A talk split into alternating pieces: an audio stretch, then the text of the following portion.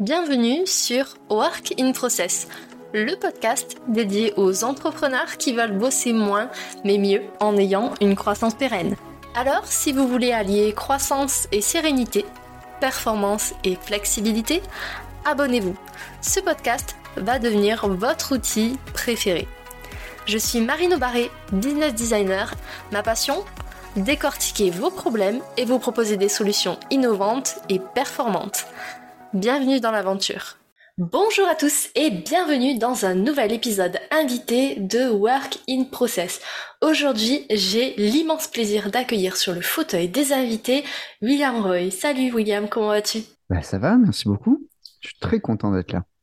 Super, bah, je suis ravie de pouvoir te recevoir. Et pour les personnes qui ne te connaissent pas, William, toi tu es coach professionnel depuis bientôt 10 ans. Ton but, c'est de faire en sorte que tes clients aient une vie exceptionnelle qu'ils ont choisi eux-mêmes, en fait, d'être intentionnels. Et pour ça, il me semble que tu utilises la PNL, l'hypnose et de la philosophie aussi. Est-ce que c'est ça? Alors c'est exactement ça. On peut aussi ajouter que mes clients sont majoritairement des indépendants et des entrepreneurs parce que en fait, euh, d'un point de vue strictement personnel, je trouve que ce sont deux populations qu'on oublie assez régulièrement. On, va se le dire entre nous, euh, ça sera diffusé, je l'assume pleinement, mais on, est oublié. On est oublié, c'est-à-dire que tu es indépendant, ben, en gros, c'est ta merde. Désolé pour le langage, mais c'est vraiment ça. Euh, tu es entrepreneur, bah, tu es, un vilain profiteur ou une vilaine profiteuse. Et, euh, et dans les faits, c'est bien différent. C'est surtout qu'on reste juste humain. Et ça serait bien qu'on se le rappelle au maximum. Je partage totalement ta vision, même si je l'aurais pas forcément formulé comme ça. mais, euh, mais en tout cas, c'est vrai que les entrepreneurs, les freelances, on est souvent oubliés, même s'il y a des choses qui se mettent en place. on est très très loin de la prise en compte, comme par exemple des salariés ou d'autres euh, d'autres populations. Mmh. Du coup, moi, je t'ai invité pour parler bah, philosophie. Voilà, on va changer mmh. un petit peu euh, des épisodes très classiques qu'on peut avoir sur Work in Process. Et bah, on avait discuté tous les deux de culture d'entreprise, de philosophie d'entreprise. Et mmh. moi, je voulais que tu nous partages ta vision très particulière de comment on peut créer une philosophie d'entreprise qui soit durable. Déjà, est-ce que tu peux nous expliquer comment toi tu différencies la culture d'entreprise et la philosophie d'entreprise? On va commencer par la culture d'entreprise parce que c'est ce que les gens connaissent le mieux et enfin, c'est ce dont on entend le plus souvent parler. Mais malheureusement, euh, c'est aussi quelque chose qui est pas si bien connu que ça. On considère qu'une culture d'entreprise, ça pourrait être quelques valeurs euh, qui sont posées euh, sur un tableau pendant un séminaire auquel tout le monde est censé se tenir. En fait, une culture d'entreprise, c'est un cheminement, c'est un process qui va être sans cesse en évolution, puisque, et là je t'apprends rien, tous les processus évoluent à mesure qu'on implique des personnes différentes dans ces process. Ouais. Et en fait, la culture d'entreprise, c'est exactement ça c'est un processus évolutif qui permet à tout le monde de se retrouver dans la création d'un acte commun qui est celui d'exécuter la mission de l'entreprise, d'exécuter son rôle. Donc le rôle en question, qu'est-ce que ça peut être? Ça peut être plein de choses, mais ça peut être, bah, ça peut être du web design, ça peut être, euh, ça peut être euh, de la commercialisation d'un produit X, Y ou Z, d'une prestation de service, peu importe. Donc l'entreprise, elle a un rôle. La culture d'entreprise, c'est faire en sorte que toutes les personnes qui vont intégrer cette entreprise puissent aider l'entreprise à remplir ce rôle tout en se sentant bien et entendu. On va, on va le, le boucler comme ça. C'est un peu plus nuancé que ça, mais on va le boucler comme ça. Parce qu'en fait, ce qu'on oublie, c'est qu'avant la culture, il y a la philosophie d'entreprise. Mais ça, c'est mon avis. Et il y a plein de gens qui vont me dire que j'ai tort, et c'est normal. Euh, mais dans les faits, une culture d'entreprise, elle se négocie, elle évolue. Une philosophie d'entreprise, moins. Et tu le vois dans certaines associations, tu le vois dans certaines entreprises, où la philosophie fondamentale de ces entreprises, de ces associations, elle ne bougera pas. Tu aurais des exemples concrets pour qu'on comprenne mieux? Euh, je te prends un exemple. Euh, maintenant, je, ne vis plus. Avant, je vivais à Marseille. Euh, à Marseille, on a une association qui est très très reconnue, qui s'appelle Un déchet par jour. Cette association, sa philosophie de base, c'est faisons en sorte que tout le monde prenne la peine de ne ramasser ne serait-ce qu'un seul déchet chaque jour qui traîne dans la rue et les rues seront bien plus propres, les gens seront bien plus sensibilisés à la question écologique et tout ira bien. Comment ça se fait? Ça a évolué au fil du temps parce qu'au début, as la personne qui a lancé ça qui avait une manière de faire, et il, s'est entouré. Euh, deux nouvelles visions sont arrivées. Elles ont enrichi la manière de faire cette fameuse sensibilisation. Ils finissent par continuer à ramasser des choses chaque jour et aussi à euh, proposer des ramassages euh, citoyens, donc euh, sur certains endroits euh, particulièrement touchés ou particulièrement touristiques, mais aussi aller auprès de certaines entreprises pour faire du team building et de la sensibilisation en même temps. Et ça, ces déclinaisons-là, on pourrait considérer que c'est l'expression de la culture de l'entreprise qui a évolué, mais la philosophie reste la même, qui est chacun est responsable de la planète à son niveau. Et ça, tu l'as dans des entreprises bien plus importantes et connues. Enfin, si on prend par exemple Patagonia, Patagonia à la base, c'est on peut faire du vêtement technique sans flinguer la planète. Et du vêtement technique durable. Mais durable, pas simplement dans le sens écologiquement durable, mais durable dans le sens le temps des, des polaires qui tiennent la durée. Et d'ailleurs, c'est comme ça qu'ils ont continué à, à faire, euh, à faire leur job. Alors, j'ai un gros trou hein, sur Patagonia qui est, à l'heure actuelle, je n'arrive pas à savoir où est-ce qu'ils produisent. Mais par exemple, parce que ça compte aussi dans le côté durable, mais par exemple, ils font régulièrement des campagnes. Sur les dernières années, ils ont fait plusieurs campagnes de ramenez-nous votre vieille polaire Patagonia pour en acheter une plus, plus au goût du jour, plutôt que d'aller voir deux polaires Patagonia, sachant qu'elles vous durent 20 ans. Si tu claques pas la zipette, évidemment, mais ça, c'est un autre débat. voilà. Et en fait, si tu veux, cette notion de philosophie, c'est quoi? Ce sont des piliers de conception du monde sur lesquels on est aligné ou on n'est pas. C'est-à-dire, tu t'alignes sur ces piliers-là, et après, on voit comment on les traduit, mais ça, c'est le, c'est le noyau dur de notre identité, et ça, on n'est pas prêt de le renier. Pour un déchet par jour, c'est l'idée de la responsabilisation et de la sensibilisation individuelle. Pour Patagonia, c'est le fait qu'on peut faire du vêtement technique sans flinguer la planète et surtout sans avoir des vêtements qui sont, éclatés au bout de deux ans. Et il y a d'autres entreprises qui sont comme ça, euh, où on va avoir donc ce noyau dur d'identité qui va permettre derrière de créer la culture. Mais créer la culture sans avoir un noyau dur d'identité, c'est juste balancer des jolis post-it et dire bah, c'est bon, c'est OK. J'adore cette introduction, elle est géniale et c'est pour ça que je voulais faire cet épisode avec toi. Je partage totalement ta vision. Euh, pour simplifier, la philosophie pour moi c'est vraiment l'ADN en fait d'une marque, d'une entreprise et la culture c'est comment cet ADN va s'exprimer. C'est-à-dire que si on prend un, autre exemple qui a rien à voir avec le business, quand deux personnes font un enfant, l'ADN se mélange, mais il y a plein de façons euh, pour que bah, ça soit un garçon, ça soit une fille, soit blond, brun, etc. Et en fait, euh, j'ai beaucoup aimé notre échange de la dernière fois puisqu'on parlait culture d'entreprise et euh, je crois je te disais euh, sur le fond que la culture d'entreprise c'est pas acheter des tables de ping-pong, un baby-foot, un billard et dire on aime les gens et on est cool, viens bosser chez nous. Ça va au-delà de ça et comme tu le disais, ça va au-delà aussi du fait de simplement avoir des post-it avec des jolis mots écrits dessus mais que ça soit pas appliqué. Alors, en fait, si tu veux, le, principe même, c'est de déjà bon d'oublier euh, tout, ce délire de dire on a un baby donc on est cool et on a une culture d'entreprise. Mais ça, ça commence à rentrer. C'est-à-dire que les gens disent on a un baby, mais voici ce qu'on aime faire ensemble. C'est-à-dire que le baby, c'est bien, c'est rigolo cinq minutes, mais en vrai, euh, ce qu'on fait, c'est qu'on on a un impact, on fait les choses de la bonne manière, et ainsi de suite. Et là, on commence à rentrer dans une véritable culture du faire. Encore une fois, euh, il y a comment on fait les choses qui comptent énormément. Et ce qui est assez intéressant, c'est que euh, les valeurs, on en parlait, euh, toi et moi, on pourrait considérer qu'on a la valeur justice en commun. Tu vois, on va considérer que la justice est très importante pour nous, mais ta version de la justice et ma version de la justice sont différentes. Et potentiellement, elles peuvent même être carrément antagonistes. Et en fait, ce qui va être intéressant, c'est de créer ensemble une version de la justice qui nous permette de collaborer. Et là, on est dans la création d'une culture d'entreprise, puisqu'une culture, euh, si on en revient euh, aux définitions anthropologiques, qu'est-ce que c'est une culture? C'est euh, alors attention, accroche-toi parce que celle-là, je l'ai apprise pour pour mes examens à la fac et elle m'a pas lâché. Une culture, c'est quoi? C'est un ensemble de signifiants qui font sens pour un groupe donné. Qu'est-ce que c'est Qu'est-ce qu'on dit par là? C'est-à-dire que tu as la culture du skate, tu as la culture du hip-hop, tu as la culture LinkedIn, tu as la culture... Non mais vraiment, et tu as les cultures d'entreprise. Les cultures d'entreprise, qu'est-ce que c'est? C'est un système où il y a des codes et des codes qui font sens pour les gens qui font partie de ce système. Point barre. Exactement. Et là où c'est rigolo, c'est qu'une culture d'entreprise, il y a de l'officiel et de l'officieux. On l'a peut-être, euh, enfin, je pense qu'on l'a tous vécu, le fameux on fait pas ça comme ça ici. Tu sais, tu arrives dans une boîte, tu fais un truc, on dit non, on fait pas ça comme ça ici.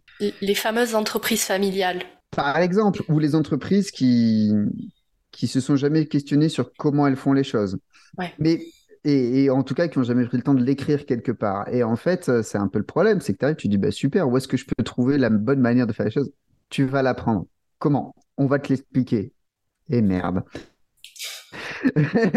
et on a un vrai problème. Et parce que là, la culture, elle est, elle est tellement intégrée qu'elle est, qu'elle plus, est plus transmissible, ou elle est très difficilement transmissible. Tu soulignes un point important, c'est que une culture d'entreprise, c'est quelque chose qui est quand même assez euh, flexible, assez agile. C'est-à-dire qu'au fur et à mesure que l'entreprise va grossir, elle va faire rentrer de nouveaux éléments qui vont avoir, comme tu disais, des représentations peut-être différentes des valeurs fondamentales qu'on voit dans la philosophie.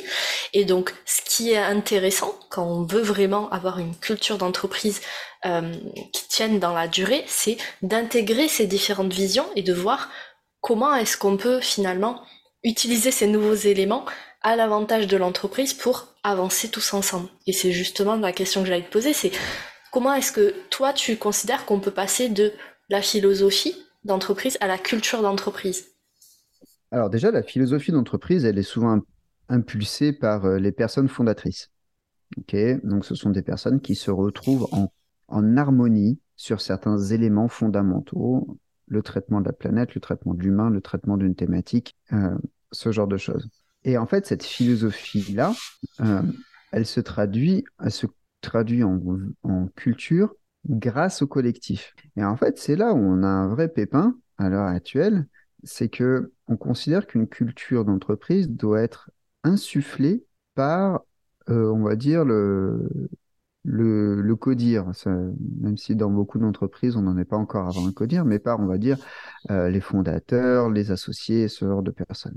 En fait, une culture d'entreprise, elle est co-construite. C'est le principe du buffet canadien. Chacun va amener quelque chose pour créer un tout agréable. C'est-à-dire que euh, une culture d'entreprise, elle se crée sur le collectif. Elle se, elle se crée peut-être avec l'impulsion, c'est-à-dire, il y a un moment, il y a des fondateurs qui disent, bon, écoutez, il faut, qu'on harmonise nos pratiques et nos visions pour, euh, pour avancer ensemble et que tout le monde pousse ou tire dans la même direction, peu importe. Mais faut, voilà, on doit s'harmoniser. Là, OK, l'impulsion du top management, de, de, de, la direction, des fondateurs, OK, 100%. Mais derrière, ils, elles doivent lâcher la planche, doivent lâcher le sujet pour que l'équipe s'en empare et qu'à la fin, il y ait une construction commune. Parce que sinon, c'est quoi? Ça veut dire qu'on a des dirigeantes, des dirigeants qui disent la culture, c'est ça, très bien. Donc toi, soit tu fais comme je considère être bien, soit tu dégages. Mais dans les faits, si ce sont des vrais recruteurs, ils vont embaucher des spécialistes, des gens qui sont meilleurs qu'eux. Donc potentiellement, ils savent pas ce qui est bon, ce qui est pas bon, ce qui est OK et pas OK dans un domaine. Euh, là, je suis en train de travailler avec quelqu'un sur mon branding. Euh, il y a un moment, je vais pas lui dire, attends, euh, ça, c'est pas du branding, ça, c'est du branding, c'est son métier. Je, je, fais confiance à cette personne. De la même manière que tu fais confiance à ton, à ton dentiste, tu dis, ah, tiens, est-ce que vous êtes sûr qu'il faut utiliser la roulette, là? Moi, je serais plutôt parti avec une clé de 12. Non, ça marche pas tu, tu, vas avoir un spécialiste, tu embauches des spécialistes justement pour qu'ils jouent aux spécialistes et et, et, ça marche aussi dans la manière de faire les choses et dans l'approche. Alors après, dans la vente, par exemple, la culture d'une entreprise dans, autour de la vente, elle est essentielle parce que tu as, as des vendeurs qui sont capables de, de passer par des des process très très discutables éthiquement parce qu'ils ont une culture du chiffre et que en fait peut-être que la culture n'est pas autour du chiffre mais autour de la satisfaction client. Et ça ça se construit ensemble. Ne serait-ce que pouvoir transmettre euh, à, la personne en charge du développement commercial justement le fait que la satisfaction client est un indicateur bien plus important que le nombre de ventes. Et ça, on en revient du coup à la philosophie qui est bah écoute nous on fait une boîte on va faire peut-être une boîte de, tiens, de voyage. J'ai plusieurs clients dans le voyage, donc c'est un sujet que j'ai un peu travaillé, tu vois. On fait une boîte dans voyage, mais on fait une boîte dans voyage où le premier truc sur lequel on, on, se base pour savoir si ça marche ou pas. Bon, il y a notre chiffre d'affaires, notre bilan, oui, et il y a aussi la notion que l'humain est respecté. Et donc, ça veut dire qu'on va envoyer des gens dans des hôtels ou, dans, ou sur des compagnies euh, qui sont très bien notées euh, par les employés, sur Glassdoor par exemple, ou sur d'autres choses, et on va faire en sorte que les humains qui voyagent avec nous soient bien traités aussi. C'est-à-dire qu'ils euh, aient une expérience client de très haute qualité. Et en fait, là, si tu veux, cette traduction de la philosophie qui est l'humain d'abord, bah, elle est vachement intéressante. Parce que du coup, ça se, traduit aussi par euh, un, intéressement sur, euh, bah, sur le type d'hôtel, sur le type euh, de destination, et ainsi de suite. Et c'est plus, c'est plus la même. On n'est pas sur, on n'est pas sur certaines compagnies de, voyage qui te disent non mais t'inquiète, ça va bien se passer, qui, qui te mettent dans un avion où le verre d'eau coûte 2 euros et où, euh, et où t'as pas le droit d'avoir un sac euh, en plus euh, sans, sans, débourser 25 euros et ainsi de suite. Tu vois et donc c'est d'autres manières de concevoir le voyage. Et eux, ils recrutent grâce à ça. Et donc ça, ça passe forcément par la construction au préalable d'une philosophie d'entreprise qui soit euh, forte et qui soit portée euh, et comprise surtout par tout le monde. Mais carrément, regarde, tu as des boîtes en France comme LDLC euh, ou même aux États-Unis comme Tower Paddleboard, c'est des boîtes qui, qui, ont réduit le temps de travail et pas nécessairement le salaire, hein, mais notamment dans le cas de Tower, LDLC, j'arrive pas trop à savoir s'ils ont réduit les salaires. Je crois qu'ils sont ils font 32 heures sur 4 jours LDLC, tu vois.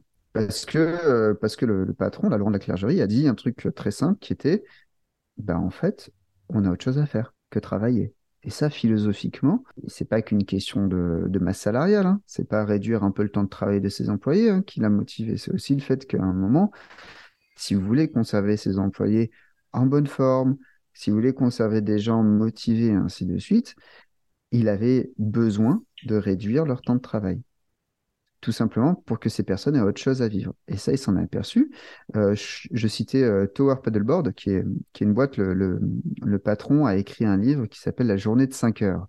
Après la semaine de 4 heures, la journée de 5 heures, tu vas me dire, mais c'est pas si intéressant que ça.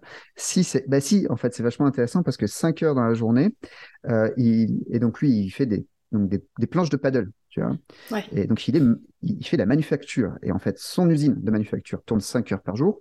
Son SAV tourne 5 heures par jour. Ses boutiques, ses bureaux tournent 5 heures par jour. Et ils font, je, je, dis certainement une bêtise, mais imagine, ils font 8h, 13h. Ils sont basés à San Diego, si je, si je me souviens bien. Basés à San Diego, 8h, 13h, ça veut dire qu'à 13h30, ils ont, tout, ils ont bouclé leur journée, ils sont soit chez eux, soit en train de manger, peu importe. À 14h, ils ont l'après-midi pour eux. Cette philosophie-là, en fait, il a, perdu du monde. Il a perdu des clients, il a perdu, des prestats, il a même perdu des employés à cause de cette philosophie. Mais en fait, ces employés qu'il a gardés, il les paye pas plus mal que d'autres boîtes, peut-être pas mieux, mais pas plus mal. Cette, euh, cette politique lui attire tous les top talents de son bassin d'emploi. Il reste pas, il reste pas 10 ans dans la boîte, il reste 3, 4 ans et il monte des projets et il crée d'autres boîtes qui deviennent des partenaires de sa boîte ou qui deviennent des euh, sponsors d'événements euh, pilotés par la boîte et ainsi de suite. Donc en fait, en ayant cette philosophie-là de dire, écoute, moi, euh, mes employés, ils ont autre chose à vivre que le boulot, donc je, les, je réduis leur temps de travail. Effectivement, c'est 5 heures par jour. S'ils ont le temps de boire un café, c'est au bureau et pas, et pas, pas dans la pause, dans la salle de pause en discutant pendant 20 minutes. Mais ils ont du boulot, ils en ont ils ont des heures bien remplies. Par contre, derrière, ils peuvent s'impliquer dans leur communauté, ils peuvent prendre soin de leur famille, ils peuvent prendre soin de leur santé, ils peuvent faire du sport, du macramé, peu importe, mais ils font quelque chose qui est autre chose. Et cette philosophie-là, elle se traduit de plein de manières. Et donc, lui, il te fait des semaines, il a des employés qui font des semaines de 25 heures, LDSC a des employés qui font des semaines de 32 heures. Euh, tu vas avoir des boîtes où ça va être différent, ils vont te dire, bah, nous, on travaille 4 jours on fait 35 heures sur 4 jours et le vendredi, on coupe. On fait des week-ends de 3 jours toutes les semaines. Euh, tiens, tu as une boîte qui s'appelle Swello en France, qui est, un, qui un SaaS de programmation sur les réseaux sociaux. Euh, quand tu discutes avec Jonathan Noble, qui est basé, euh, donc Swello, ils sont basés à Paris et à Toulon. Jonathan, on, a longuement discuté à plusieurs reprises. Il me disait, ben, nous, le vendredi après-midi, en fait, on est au bureau, mais on est off on parle, on fait d'autres trucs, on est, on est assez souvent ensemble, Mais en vrai, on, on fait tout autre chose que s'occuper de Suelo. Parce que c'est comme ça qu'on est bien ensemble. Le vendredi après, c'est un peu la récré, quoi parce que de toute façon, personne répond aux mails et personne n'a envie de bosser. Donc au moins, c'est réglé. Non, mais autant faire la paix avec ça et faire en sorte que les gens s'y retrouvent. Et du coup, alors que c'est une... alors que c'est une équipe qui est pas si grande que ça et ainsi de suite et que c'est une boîte qui est pas si grande que ça, ils ont un turnover très réduit parce que la philosophie plaît. En mode, bah, écoute, euh, et en fait, cette manière de fonctionner, elle est vachement intéressante parce que du coup, en partageant ta philosophie, tu vas attirer des gens qui pensent pareil. C'est pas en partageant ta culture, parce que si, si tu prends que des gens qui agissent comme toi, tu casses l'innovation. Mais si tu prends des gens qui vibrent comme toi sur certains sujets, mais qui derrière pensent et agissent différemment, t'enrichis ta culture et tu fais une boîte qui continue à se renouveler. Et c'est là où c'est intéressant de créer d'abord la philosophie avant de créer la culture, c'est que d'abord tu dis, ben voilà, ça, ça et ça, ça nous fait vibrer. Maintenant, voyons ensemble comment on accorde nos violons pour faire une belle harmonie. Et c'est là où on a des boîtes qui cartonnent. Et tu as des boîtes qui disent oui, on a fait un séminaire pour mettre en place nos valeurs. Mais ouais, génial, mets en place tes valeurs, mais surtout en place comment elles se traduisent. Et là, tu auras une culture d'entreprise consciente et transmissible. Ou quand tu auras ton, nouveau stagiaire ou ta nouvelle alternante qui va débarquer, tu vas lui dire, écoute, voilà, tiens, ça, c'est le book de la culture d'entreprise, il est à jour, il date d'il y a six mois. Euh, les, références sont toujours les bonnes, les, manières d'agir, les process sont toujours les bons. Peut-être que tu connais hein, le principe des process périmés. Voilà. Hein. Et en fait, c'est là où on a un truc génial. C'est que du coup, tu as une boîte qui sait exactement ce qui compte, ce qui n'est plus négociable et ce qui est à construire ensemble et l'état actuel de cette construction. Et à partir de là, tu peux créer un collectif efficace. J'adore, j'espère que vous kiffez autant que moi parce que je suis vraiment hypée par euh, tout ce que raconte William.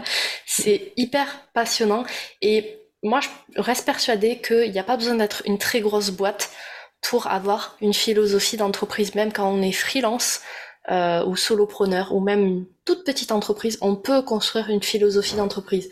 Et ça reste pertinent, mais au-delà de pertinent, ça reste indispensable à mes yeux en tout cas de communiquer sur ce qui nous fait vibrer, comme tu le disais, pour attirer, on va dire, les bonnes personnes à soi et pour pouvoir construire, avancer ensemble. Mais carrément, carrément, c'est la meilleure chose qu'on puisse faire à un moment, c'est dire ça. Pour moi, c'est euh, essentiel. Et tu le vois. Enfin, tiens, regarde, il y a une marque euh, qui est basée à Aix-en-Provence qui s'appelle Clever Beauty. Euh, Maeva, euh, la fondatrice, elle a créé un vernis à ongles sans perturbateur endocrinien, ce qui est très important, puisque faut le savoir, euh, les vernis à ongles de base, c'est globalement de la peinture de bagnole. Voilà. chimiquement, c'est à peu près la même chose. Et, et elle a créé en plus un bouchon anti-gaspillage, ce qui fait que tu ne perds plus le fond de ton pot de vernis. Alors, ça lui a interdit des choses ça lui a interdit la couleur bleue, par exemple, parce que dedans, il y a un additif qui est vraiment pas top. Les couleurs qu'elle a, ce sont les couleurs qu'elle a pu reproduire sereinement euh, en ayant en tête un point et un seul qui est la santé de ses clientes. Et du coup, elle attire les bonnes clientes euh, qui se soucient de leur santé. Mais elle attire les bonnes clientes, mais elle attire les bons investisseurs aussi. Elle attire des investisseurs qui comprennent cette démarche. Et elle attire aussi les bons partenaires parce que bah, euh, l'embouteillage des vernis, la, création du, bouchon, ce genre de choses, ça demande des partenaires. Et c'est des partenaires qui sont sensibles à sa manière de faire les choses. Parce qu'au niveau euh, industriel, ça, il y a très très peu de gens qui le savent. Moi, je le sais parce que j'ai bossé en industrie euh, dans une autre vie. Euh, et en fait, quand on fait une toute petite modification sur un produit, comme pour le bouchon, on a l'impression que c'est pas grand chose, alors que ça demande des mois, voire parfois des années de réflexion, parce que bah, il faut construire les machines aussi derrière qui permettent d'avoir à la fin euh, le dernier bouchon qui permet d'aller euh, au fond de son tube de vernis. C'est ça. Et du coup, elle a fait, alors elle a, lancé toute une gamme. Hein. Elle a fait elle a fait le mascara. Euh, là, je pense qu'elle est en train de travailler euh, sur euh, le reste de la gamme. Et le mascara, par exemple, elle a dit bon, bah, ton mascara, il va tenir, mais il va pas tu vas pas t'arracher les cils en les enlevant. Et, et globalement, le tube est en verre et il est consigné. Donc, tu renvoies le tube. Et nous, on le revalorise, on le remplit, on te le renvoie s'il faut. On, le remplit, on le scelle avec un truc évidemment recyclable, parce qu'elle a une approche zéro déchet nature. Et ça, en fait, il y a des gens qui disent Attends, est-ce que je vais vraiment me casser la tête à renvoyer mon tube de mascara? Et elle a dit bah, Si tu n'as pas envie de le faire, tu le fais pas, mais du coup, tu n'es pas client chez nous. Et c'est OK. Et quand tu as des indépendantes, des indépendants qui disent la même chose, qui disent Écoute, moi, tu me payes d'avance, ou tu me payes pas. Parce qu'en fait cette notion de courir après les factures ça me saoule et j'ai envie de bosser. Moi j'ai pas envie de courir après les factures j'ai envie de travailler avec toi. Mm. donc viens on enlève ça du milieu et à partir de là on travaille ensemble. Parce que ce qui compte c'est le boulot qu'on va faire ensemble. C'est pas la transaction monétaire. Elle est intéressante elle est importante. Mais d'abord ce qui est le, le, point focal de notre attention c'est notre c'est notre travail ensemble. Et eh ben quand tu dis ça, tu as des gens qui disent oui, machin, tu te crois tout permis. Oui, peut-être. Et en même temps, bah, je crois surtout qu'en fait, euh, moi, je suis à l'aise avec cette notion-là. Comme je suis, et tu vois, et en fait, c'est ce que tu disais. La meilleure chose qu'on ait à faire, c'est de parler de, de notre philosophie autour de notre entrepreneuriat, parce qu'il y a autant de manières d'entreprendre qu'il y a d'entrepreneuses et d'entrepreneurs. Il y a autant de manières d'être indépendante et indépendant qu'il y a d'indépendantes et d'indépendants. Et ça serait bien à un moment qu'on dise, voilà, moi, mon deal, c'est ça c'est tu m'appelles pas le mercredi parce que je garde mon fils. Et j'ai déjà des clients qui m'ont appelé qui me disent, bon, alors écoute, euh, je t'ai envoyé un mail, il y a marqué euh, que c'est ultra important, donc euh, est-ce que tu peux, s'il te plaît, me répondre avant demain midi? Bah ça, c'était des excellents clients. Ils m'appelaient parce qu'ils avaient besoin d'un truc, mais ils m'appelaient aussi pour me donner, pour, me dire, écoute, j'essaie de respecter ton truc, mais j'ai une grosse contrainte. Et c'est top. Et ça, je pense que tu l'as aussi, toi, dans ta manière d'entreprendre. Euh, je le vois. Hein, euh, pour, pour, pour, info, si, si, un jour vous faites, euh, vous faites un podcast avec, avec Marine, vous allez recevoir des emails de confirmation, un truc d'onboarding. C'est, on est aux petits soins, vraiment. Elle est aux petits soins. On est, on est. Alors là, c'est trop bien. On est. Elle, fait très attention à, aux gens avec qui elle interagit. C'est exceptionnel. Et ça, ça devient une marque de fabrique parce que toi, tu considères qu'à un moment, bah, tes invités au podcast, il faut les prendre, il faut les prendre en considération. C'est ultra important pour toi du jour où tu le dis, ça devient, une ça devient un morceau de ton identité, de ta plateforme de marque avec des, grands, euh, avec des guillemets. Et c'est ça qui va faire ton unicité aussi. Et c'est ça qui est génial. Tu viens de teaser tous les prochains invités du podcast, mais c'est pas grave, je suis très ah contente que tu en parles parce que euh, justement c'est quelque chose que je mettais pas encore en avant puisque c'était en phase de test. Tu vois, j'attendais d'avoir une bonne euh, dizaine, quinzaine d'invités avant de le mettre sur LinkedIn. Mais en fait, moi j'ai une philosophie pour le coup, qui est de bosser moins mais mieux. C'est un peu mon mmh. slogan, ma, ma marque de fabrique. Et en fait, j'applique cette philosophie même aux personnes qui bossent avec moi. C'est-à-dire que pour faire un épisode invité, là on vous parle un petit peu des backstage, on reviendra sur la philosophie d'entreprise après. Et pour pouvoir faire un épisode invité, je me suis dit, ok, j'invite qui Des entrepreneurs, des CEO de start-up, des freelances. Ils n'ont pas le temps. Ils n'ont pas le temps et ils vont pas vouloir chercher euh, les informations à droite à gauche.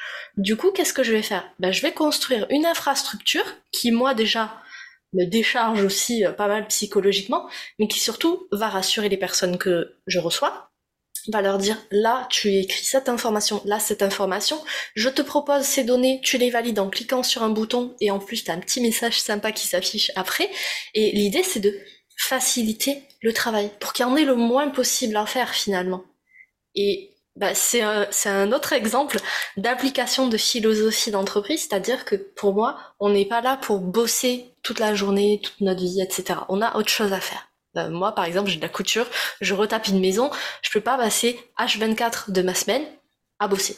Du coup, je conçois des systèmes pour moi et pour mes clients. Et typiquement, tu vois, euh, là, euh, je te parlais avant qu'on démarre du fait que j'avais, j'allais redémarrer un podcast, mm. et, et, ma manière de faire en sorte que mes invités soient, soient sereins et, et, et qu'il n'y ait aucune charge mentale, par exemple, elle va être différente.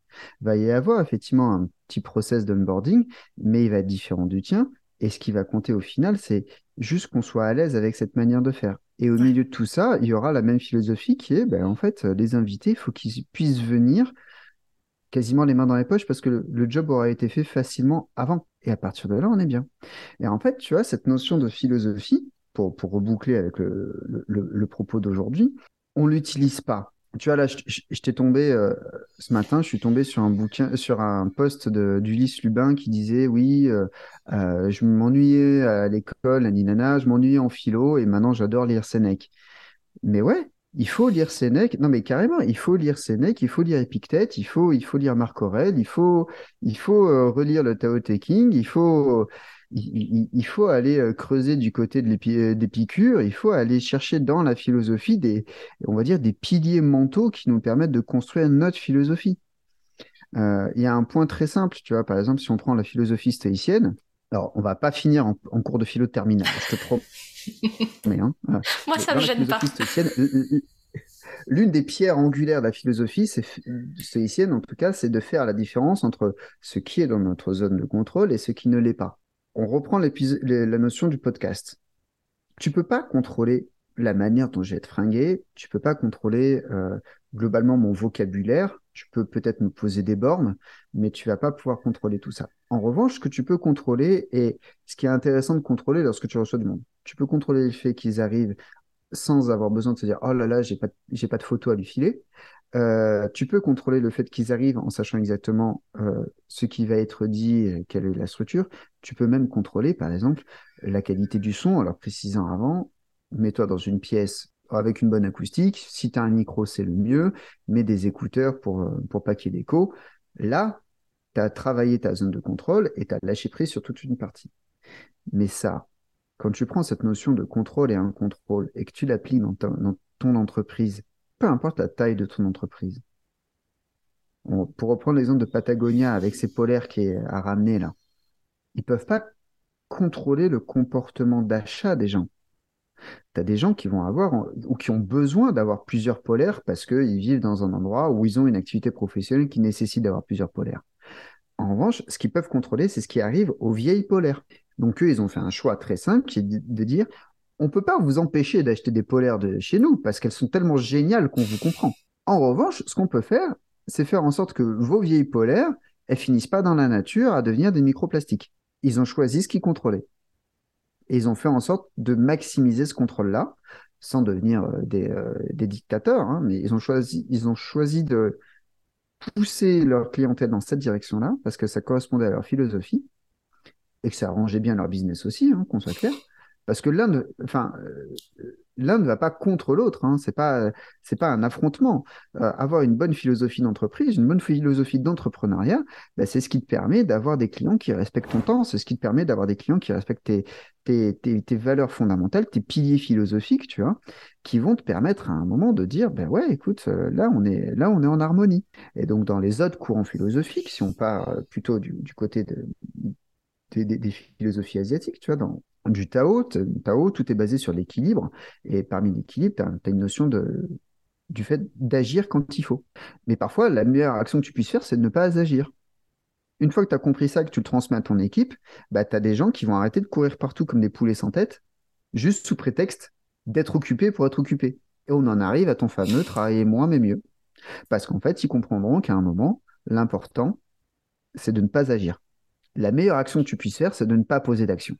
Et là, en fait, tu t'es fait un nœud au cerveau pendant deux plombes pour te dire qu'il fallait que tu fasses un truc pour relancer ce client, alors qu'en fait, ce client-là, ce dont il a besoin, c'est juste que tu lui dises, vous, vous avez le temps qu'il faut pour prendre cette décision. Ou vous avez le temps qu'il faut pour m'envoyer ces éléments. Moi, je serai prêt quand vous le serez. C'est ça, on sort du faire pour passer dans l'être et on informe les gens, mais ce que font les gens après, bah, je vais pas dire que c'est pas notre problème, mais en gros, euh, si, c'est pas notre responsabilité en tout cas. Alors c'est pas ta responsabilité et puis même même si c'était même si c'était ton problème, tu peux rien faire. À moins de te mettre à côté de la personne et la forcer à agir en ayant peut-être l'aide d'un calibre 12, euh, ça ne changerait rien. Non, mais ça changerait rien. C'est pas à toi de le faire. Cette personne, elle doit agir. C'est sa responsabilité, comme tu le dis très bien. Et, toi, tout ce que tu peux faire, c'est dire, écoutez, moi, tout ce qui était à mon contrôle pour vous faciliter la vie, je l'ai fait. Maintenant, c'est à vous d'agir. Et il y a un moment, bah, toi, du coup, tu es en sérénité, tu es, en sérénité pleine et entière face à ça. Et c'est tellement agréable d'être serein quand on entreprend. Et c'est tellement rare. Parce qu'en fait, il y a mille manières de se faire surprendre par la vie, déjà de base. Mais alors, quand tu es indépendant et entrepreneur, ça t'arrive encore plus souvent que le reste du monde, j'ai l'impression. Et là, tu es, tranquille. Clairement. Et en fait, euh, quand tu as une bonne philosophie, quand tu as une philosophie définie, parce qu'on va éviter de les caractériser en disant qu'il y a des bonnes et des mauvaises philosophies, euh, puisque, comme dirait Otis, c'est surtout des rencontres. Mais euh, en vrai, euh, quand tu as une philosophie qui est un peu définie, bah, tout va mieux parce que tu sais exactement sur quels fondamentaux tu peux t'appuyer pour guider tes actions. Ce qui est très différent de ta culture qui va être en fonction des gens avec qui tu travailles, même en tant qu'indépendant. Quand tu as un collectif d'indépendants qui travaillent ensemble, moi je, je monte régulièrement au créneau avec d'autres indépendants pour des gros contrats, des trucs comme ça, on crée une culture pour ce contrat-là parce que ce client-là a besoin de ce truc-là. Il a besoin qu'on agisse d'une certaine manière. Entre nous, on va agir d'une manière qui permette à ce client d'avoir la sérénité qu'il lui faut. Mais nous, instinctivement, on fonctionnerait peut-être un peu différemment. Et c'est OK, parce qu'en fait, philosophiquement, on se retrouve sur des points fondamentaux. C'est ultra important. Et c'est avant même la culture, parce que la culture n'est qu'une traduction de la philosophie. Ça résume bien l'épisode. Et du coup, avant de, de t'abandonner et de vous abandonner aussi, moi j'ai une dernière question pour toi, William. Ouais. Est-ce que tu aurais des ressources pour les personnes qui veulent commencer justement à s'intéresser, à se réconcilier avec euh, les cours de philo de terminale, euh, genre des bouquins ou des podcasts ou ce genre de choses pour commencer à mettre un pied ou un, un œil en tout cas euh, tout doucement sur, le sujet. Alors le truc c'est que je suis assez biaisé parce que moi il y a, y a, un courant philosophique qui me parle énormément, c'est le stoïcisme. Donc là par exemple tu as plusieurs bouquins contemporains d'un auteur qui s'appelle Ryan Holiday Mhm. Euh, qui sont assez intéressants. Et notamment, moi, il y en a un que j'aime beaucoup qui s'appelle, euh, alors en anglais, c'est The Obstacle is the Way. Donc ça doit être euh, l'obstacle et le chemin. Et l'autre, c'est l'ego et l'ennemi. Ce sont deux bouquins du même auteur, Ryan Holiday, qui sont assez intéressants. Après, en, vrai, pour moi un excellent bouquin pour te réconcilier avec la, philosophie stoïcienne. Bah, tu prends le manuel euh, de Marc, enfin, tu, prends les pensées pour moi-même de Marc Aurèle. Généralement, il est vendu en même temps qu'il est accolé au, au manuel des, des et tous les deux sont très intéressants que ce sont des phrases courtes, ce sont des réflexions courtes. Donc, tu lis, tu laisses poser, tu vois comment ça te parle. Et tu peux aussi avoir la même chose avec le Tao Te, King euh, de, de Lao Tzu, qui est vachement intéressant aussi qui demande un peu plus de, de travail euh, d'entrée. Euh, ensuite, si tu aimes les vidéos YouTube récapitulatives, euh, je crois que c'est Philosophical Stories, un truc comme ça, je te retrouverai le lien pour que tu le mettes précisément. Mais bon, tu as plusieurs chaînes anglophones qui résument un peu des courants, des, des écrits qui sont intéressantes. En termes de podcast, pars du principe que tous les podcasts qui te font faire un tour enfin tous les podcasts de France Culture qui traitent de la philosophie euh, et qui sont, on va dire, entrée de, entrée de matière, c'est-à-dire pas un philosophe qui vient me parler d'un point euh, de la pensée euh, de Hannah Arendt sur machin. Là, il faut, faut être accroché, il faut être aguerri, mais tu as des podcasts euh, sur bah, quelle est la pensée de Marc Aurèle, euh, comment, comment, Aristote, comment Aristote a vécu, ce genre de choses. Là, un, ça devient vivant et intéressant. Mm. Et ce qui est intéressant, c'est d'aller, bah, ouais, tu vois, France Culture, service public, ils ont une vraie mission d'éducation et ils la remplissent pleinement sur la philosophie en tout cas. Sur d'autres trucs, on verra, mais en tout cas, sur la philo, ils sont là, quoi. Donc, euh, non, mais vraiment, tu vois, soyons honnêtes, ils font un excellent travail. Et donc, euh, France Culture, euh, pour le côté podcast, sur YouTube, bah, déjà, tu as notamment la chaîne de Daily Stoic, qui est la chaîne de Ryan Holiday, mais tu as aussi euh, du coup euh, cette chaîne dont j'ai oublié le nom et, que, dont je vais t'envoyer le lien pour que tu le mettes en description. Tu as bien évidemment euh, les écrits de Ryan Holiday et les écrits des classiques. Et tu as des gens qui te font des, des récits autour des classiques sur YouTube. Alors attention avec des vulgarisateurs comme Cyrus North qui prennent parfois un peu des raccourcis qui sont dommageables, on va le dire. Il, il, fait un très bon travail. Hein, de, de, pédagogie et parfois, il y, a des, raccourcis qui sont un peu délicats à, accepter. Mais on peut commencer par Cyrus North. On peut aussi commencer par euh, Nota Bene, qui en parle un petit peu aussi. Nota Bene, par contre, lui, il est plutôt historien. Donc, euh, accrochez-vous euh, côté histoire. Voilà, il y a plein de choses à, écouter, à voir, à lire, qui te permettent de te réconcilier avec ça. Et surtout, en fait, ce qui est vachement intéressant, c'est d'aller vers, vers des bouquins comme celui-là. Hop, alors, hop, voilà, Walden, Henri David Thoreau. Donc lui, euh, c'est un écrivain américain qui, te décrit sa vie dans une forêt à côté d'un étang.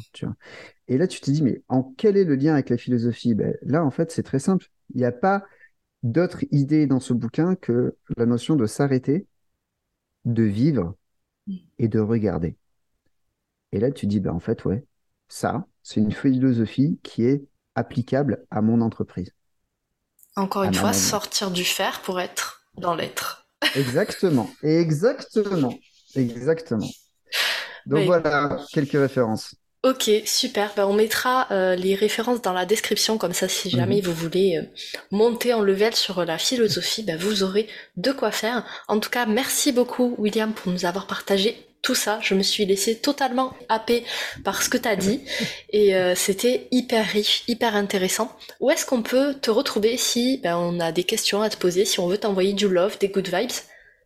Alors, le premier endroit c'est LinkedIn. Euh, donc, euh, tu tapes linkedin.com euh, William Roy Coach et tu me trouves. Tu me trouves aussi sur Instagram avec ce, truc-là. Il y a ma chaîne YouTube Bienveillance Percutante que j'ai un peu délaissée qui va revenir. Et si jamais tu veux que je m'invite dans ta boîte mail, j'ai un Substack, William Roy Coach, pareil. tu t'inscris et tu reçois une fois par semaine des trucs. là où je réponds facilement aux questions, c'est sur LinkedIn. Tu, tu m'ajoutes, tu me poses une question et c'est réglé. Super. Bah encore une fois, les liens seront disponibles dans la description de l'épisode. J'espère que cet épisode va vous faire philosopher sur votre philosophie d'entreprise et je vous retrouve la semaine prochaine pour un prochain épisode avec un nouvel invité. Voilà, cet épisode est maintenant terminé. Merci pour votre écoute. Je vous souhaite à tous une belle journée, soirée et à très bientôt dans le podcast. Bye cet épisode t'a plu? Tu peux le partager en me taguant ou lui laisser 5 étoiles sur Apple Podcast. Encore merci pour ton écoute, à très vite